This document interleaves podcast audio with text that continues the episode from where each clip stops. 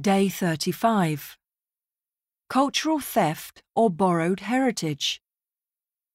European empires may have crumbled, yet their legacies live on through the hordes of plundered treasure and artifacts in the museums of these former colonial powers.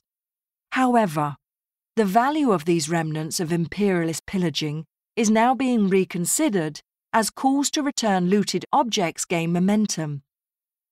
President Macron of France recently announced new legislation to allow the restitution of cultural heritage to Africa, while Germany is undertaking extensive work to clarify the origin of objects obtained legally during times of political unrest. This sentiment is, however, not without opposition, raising concerns among stakeholders. Critics and curators argue that the move could empty museums and galleries in some Western countries, especially the Quai Branly Jacques Chirac Museum in Paris, which houses as many as 70,000 antiquities. European conservationists have also expressed practical concerns that many African countries lack suitably secure facilities to preserve and handle such artworks properly. Furthermore, some historians insist that judging historical events through the prism of modern laws and moral values is invalid, and therefore there is no justification for the return of relics.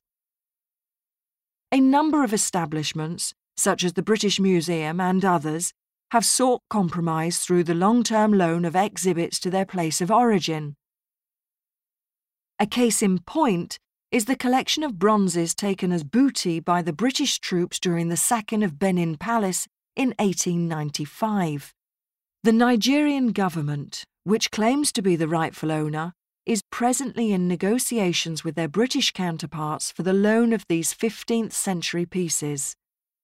Amongst all this controversy, one thing is for certain the pressure on museums to heed the pleas of claimant countries for the return of treasures is set to grow.